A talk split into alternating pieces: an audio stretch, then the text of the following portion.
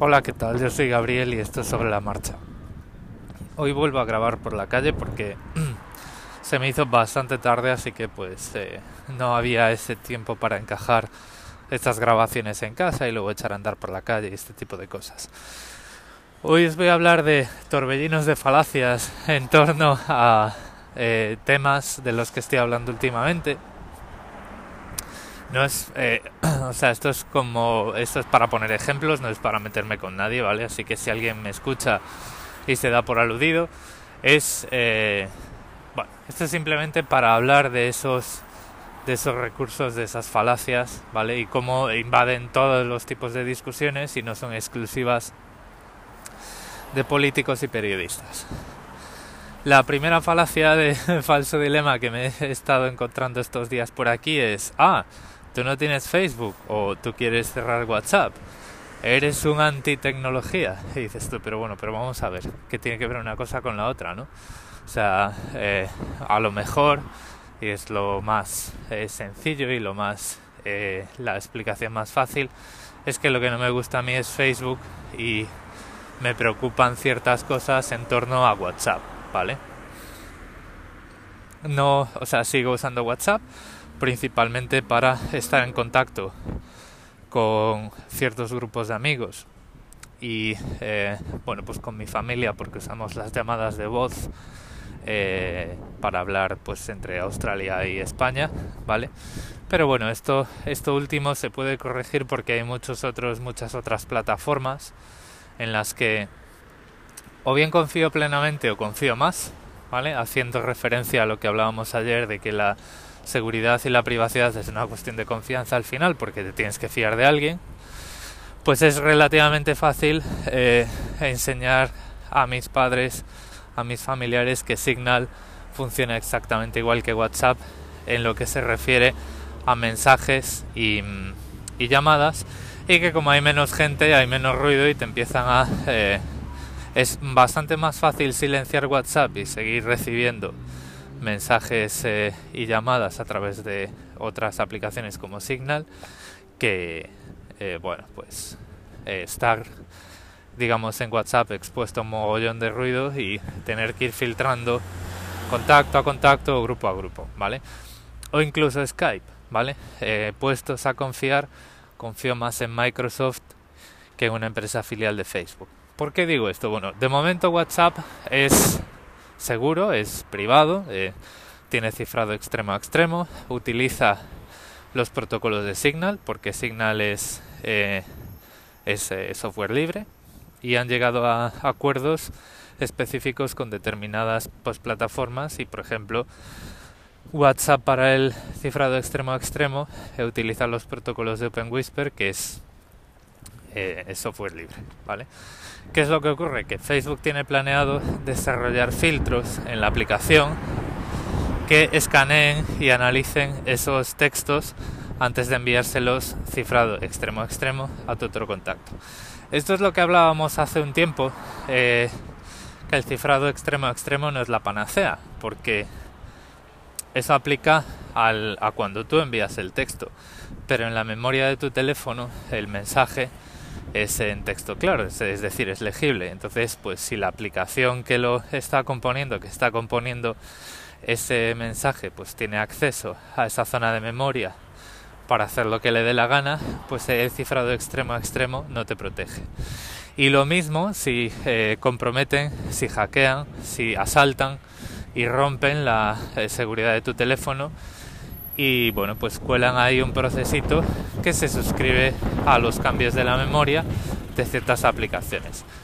Esto por ejemplo es eh, pues lo que te puede pasar en el momento en el que se descubra que Apple o Google eh, tienen un mecanismo de puerta trasera en el teléfono para agencias gubernamentales. Y digo en el momento que se descubra porque en principio esto en su día ya pasó. Eh, Apple Microsoft Google todas las grandes eran colaboracionistas con la Agencia Nacional de Seguridad cuando se destapó el escándalo de... Bueno, no me acuerdo el nombre, pero el quien lo destapó fue Edward Snowden, ¿vale? A partir de ahí, pues las cosas cambiaron, ese escándalo sirvió para que, al menos sobre el papel, endurecieran las eh, políticas de privacidad y el respeto hacia sus usuarios. Eh, pero bueno, pues esto en cualquier momento pues se puede destacar otro se puede destapar otro escándalo parecido, ¿vale? Entonces, bueno, pues esa era la primera historia y ya pues hemos aprovechado para hablar un poquito de WhatsApp y del futuro de WhatsApp. La primera falacia era, ah, no tienes WhatsApp, barra, no tienes Facebook, odias la tecnología, ¿no? Y luego, bueno, pues los que me escucháis por aquí podéis decir, pero qué, qué, pero qué dices que este tío va a odiar la tecnología si está todo el día hablando en Klingon a través del micrófono. Pues ya veis. Y la segunda, pues también tiene que ver un poco con eh, Signal y Telegram, ¿vale? No quiero decir que la gente por ahí vaya diciendo eh, chorradas, pero esto no es la primera vez que lo oigo. Vamos a ver, el otro día lo leí eh, entre los comentarios de uno de los tweets de el app en Twitter y no lo decía él, pero vamos a ver, había alguien que decía, mm, porque el app estaba hablando de Telegram y había alguien que decía, pero ¿qué seguridad tiene eso? Esto no lo desarrollaron los rusos, ¿no? Como diciendo, bueno, pues si eh, algo está desarrollado por un ruso, eh, ahí está Putin metiendo las narices y leyendo lo que escribes, ¿no? Eso pues eh, no tiene por qué ser cierto, es una asociación falsa, es una asociación falsa, ¿vale? Pero luego hay otro, otra historia y es que yo decía, bueno, pues tal, pues no sé qué, sin querer meter el calzador ahí para promocionar Signal, pues eh, algo comenté de Signal, haciendo eh, referencia también al cifrado extremo a extremo, que Telegram no lo tiene por defecto, es decir, en Telegram tienes que activar las conversaciones privadas para que el cifrado sea extremo a extremo, porque si no, ese, eh, esos mensajes caen por ahí por el servidor y bueno, pues eh, están por ahí, se pueden leer y tal, en los grupos y en los chats normales. Entonces yo dije, bueno, pues Signal y tal y no sé qué, y además el modelo de cifrado de Telegram se criticó mucho porque eh, se lo inventaron ellos, ¿vale? No es que se inventaran un modelo de seguridad, ¿vale? Y aquí quiero distinguir dos cosas, modelo de seguridad y eh, algoritmos de cifrado que hablaré más tarde. Pero bueno, en cualquier caso, yo o sea, yo me hacía eco de las críticas al cifrado eh, de Telegram y alguien comentó por ahí. Bueno, la crítica del autor de Telegram a Signal es que Signal está financiado por agencias estadounidenses y eso eh, da lugar a puertas traseras. Entonces ahí hay como una especie de cruce circular de falacias, de falsas asociaciones y de la misma forma que alguien empezaba preguntando si aquello era seguro porque claro, lo había desarrollado un ruso, pues otro decía, pues Signal tampoco es seguro porque lo financian las eh, las agencias americanas. ¿no? Y entonces aquí lo que, que lancé así al aire una reflexión y es que de la misma forma que no podemos pensar que Telegram es menos seguro porque lo ha desarrollado un ruso, no podemos pensar que Signal va a tener puertas traseras porque lo financien organizaciones estadounidenses, ¿vale? En este caso, pues el, autor de Telegram, eh, Pavel Durov, está, no sé si vetado, medio vetado en, Rusia, decía el por ahí, y bueno, pues eso pues lo he escuchado varias veces y he escuchado varios podcasts acerca del modelo de seguridad de Telegram y cómo esquivan la censura y cómo protegen los datos de los usuarios eh, colocando sus datos en servidores sobre los que el gobierno eh, del país de ese usuario no tiene jurisdicción, etcétera, etcétera. Bueno, pues lo mismo que no podemos pensar que Telegram es menos seguro porque lo haya desarrollado un ruso, no podemos pensar que eh, las aplicaciones americanas son menos seguras porque las financien organizaciones, además así dicho en general, estadounidenses. ¿Por qué? Bueno, pues porque hay muchas organizaciones estadounidenses que son los principales actores en contra de la vigilancia masiva, las mayores voces en contra de la vigilancia masiva de los gobiernos, de cualquier gobierno, vienen de Estados Unidos y ahí es donde hay eh, organizaciones activistas importantes como la Electronic eh, Frontier Foundation, ¿vale? Entonces, bueno, pues que el dinero venga en dólares americanos no quiere decir que lo esté financiando el gobierno americano, ¿vale? Y en este caso, por ejemplo, aquí quiero hacer una distinción y yo hablo de organizaciones americanas, no hablo de gobiernos, ¿vale? Eh, de momento en Estados Unidos y sobre el papel, es decir, eh, es ilegal, pueden ir a juicio si se descubre que lo están haciendo. De momento en Estados Unidos es ilegal eh, descifrar de forma masiva las comunicaciones de los ciudadanos, ¿vale?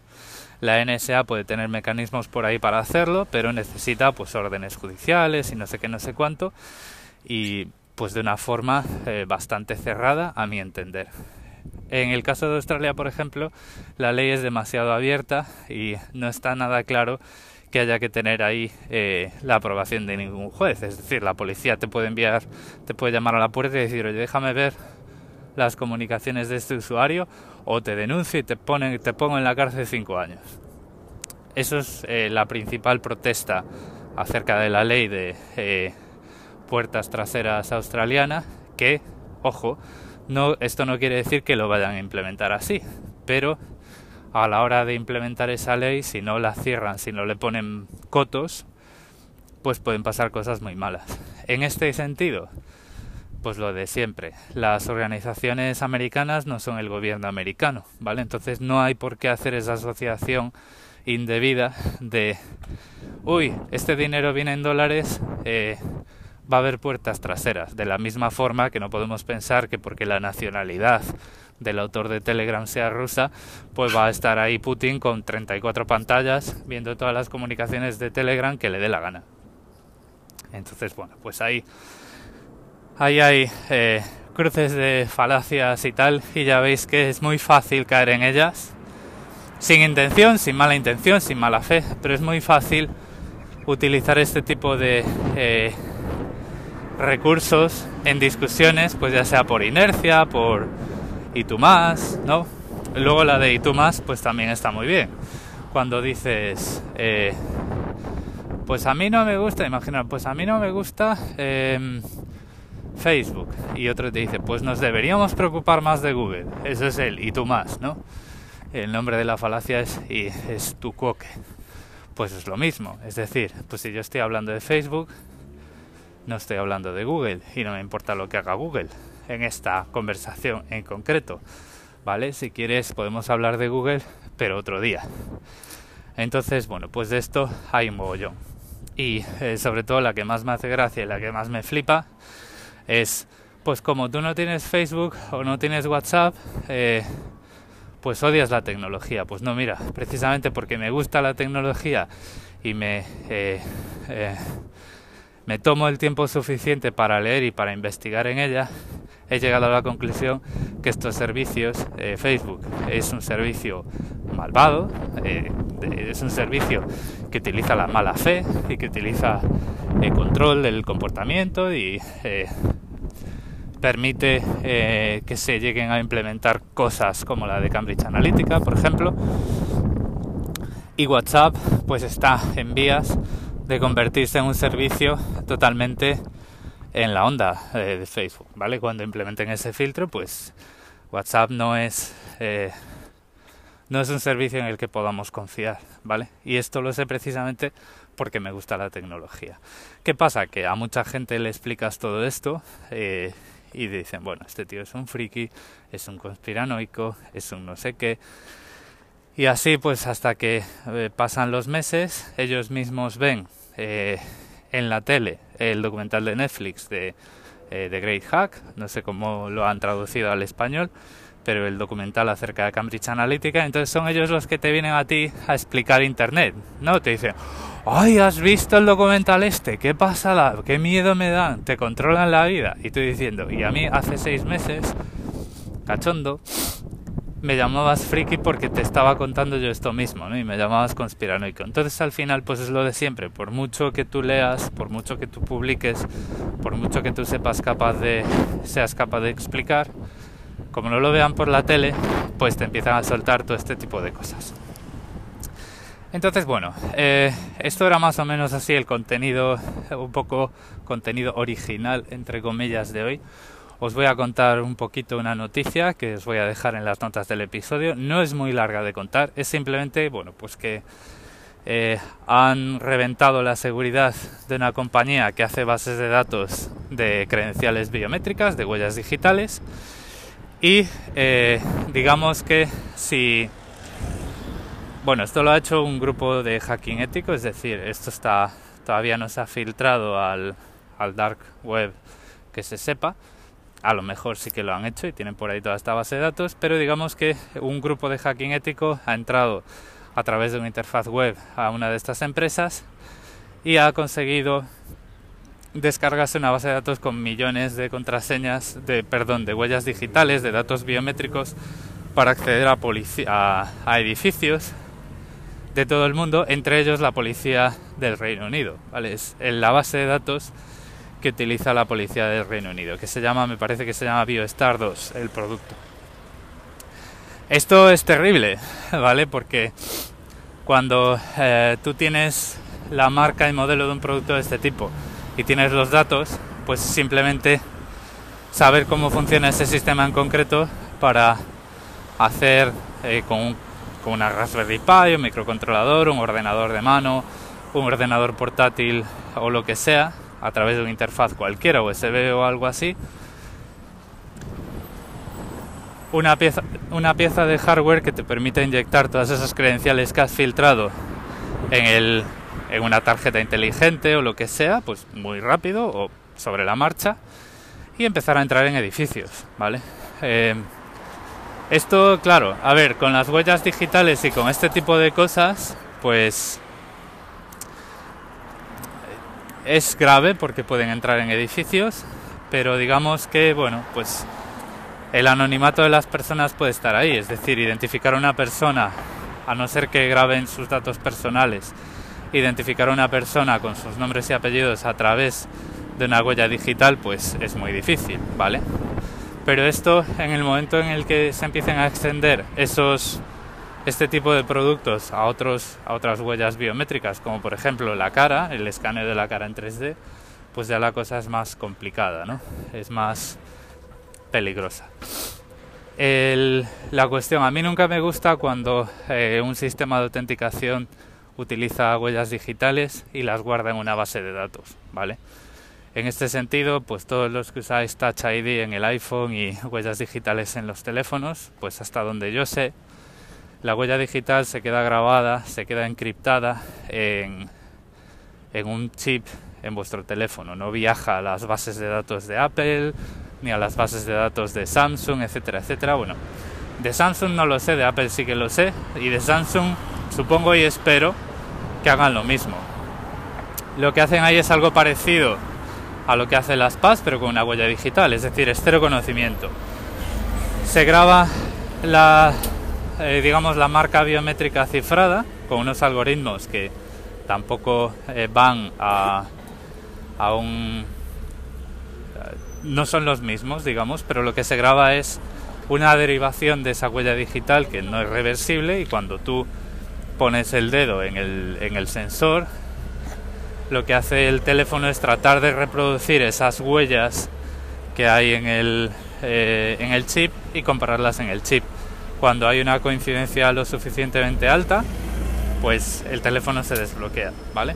Por eso, por ejemplo, cuando tienes el dedo parcialmente sucio o parcialmente pegajoso, em, pues el teléfono no se desbloquea, ¿vale? Puede ser que tengas un sesenta y tantos por ciento de tu huella digital eh, visible, pero bueno, pues como falta parte y esa parte es vital para identificarte, pues no te deja entrar. Pero como digo, lo importante en Touch ID, en sistemas de desbloqueo con la huella digital en dispositivos móviles, la huella se queda en el teléfono, ¿vale? Pero en este tipo de tornos en los que tú pones el dedo para entrar en un edificio, eh, pues esa, eso está ahí, ¿no? En la, en la base de datos. Y el problema podría ser que, eh, bueno, pues en el edificio donde tú no quieres que nadie entre, pues entre con la misma huella digital. Porque, bueno, uno puede generar una contraseña para cada sitio, pero uno no puede generar una huella digital para cada edificio, ¿vale? Entonces, bueno, eh, hay muchas consideraciones aquí. La huella digital es más, más amigable para el usuario, es poner un dedo, pero tiene problemas que las contraseñas no tienen. Tú con una contraseña, un gestor de contraseñas, si la web, si el servicio web no te pone ningún impedimento, puedes generar contraseñas de mucha complejidad, mucha longitud y una para cada sitio. Con la huella digital no puedes hacer eso. Es decir, tu huella digital es única y es la misma para todas las puertas. Me diréis vosotros, no, porque puedes ir cambiando de dedo. Vale, pues puedes poner 10 huellas digitales distintas en todas partes. Pero bueno, yo creo que me vais pillando por ahí por donde van los tiros. Em, pensad siempre, sed un poco críticos cuando alguien os ofrece, alguien os ofrece entrar en los sitios, desbloquear las cosas con una huella digital, investigad un poquito cómo va eso y si la huella digital sale del sensor, sale del hardware que está en el sensor y va a una base de datos, pues a mí personalmente no me gusta, que queréis que os diga? Lo voy a dejar aquí, os voy a dejar ese artículo enlazado en las notas del episodio junto con mis datos de contacto. Ya sabéis que me podéis encontrar en Twitter, en Telegram para mensajes de texto y hay un enlace en las notas del episodio a través del cual me podéis enviar un mensaje de voz sin tener que instalar nada en el teléfono. Muchas gracias por escucharme y nos vamos eh, encontrando por aquí a lo largo de la semana.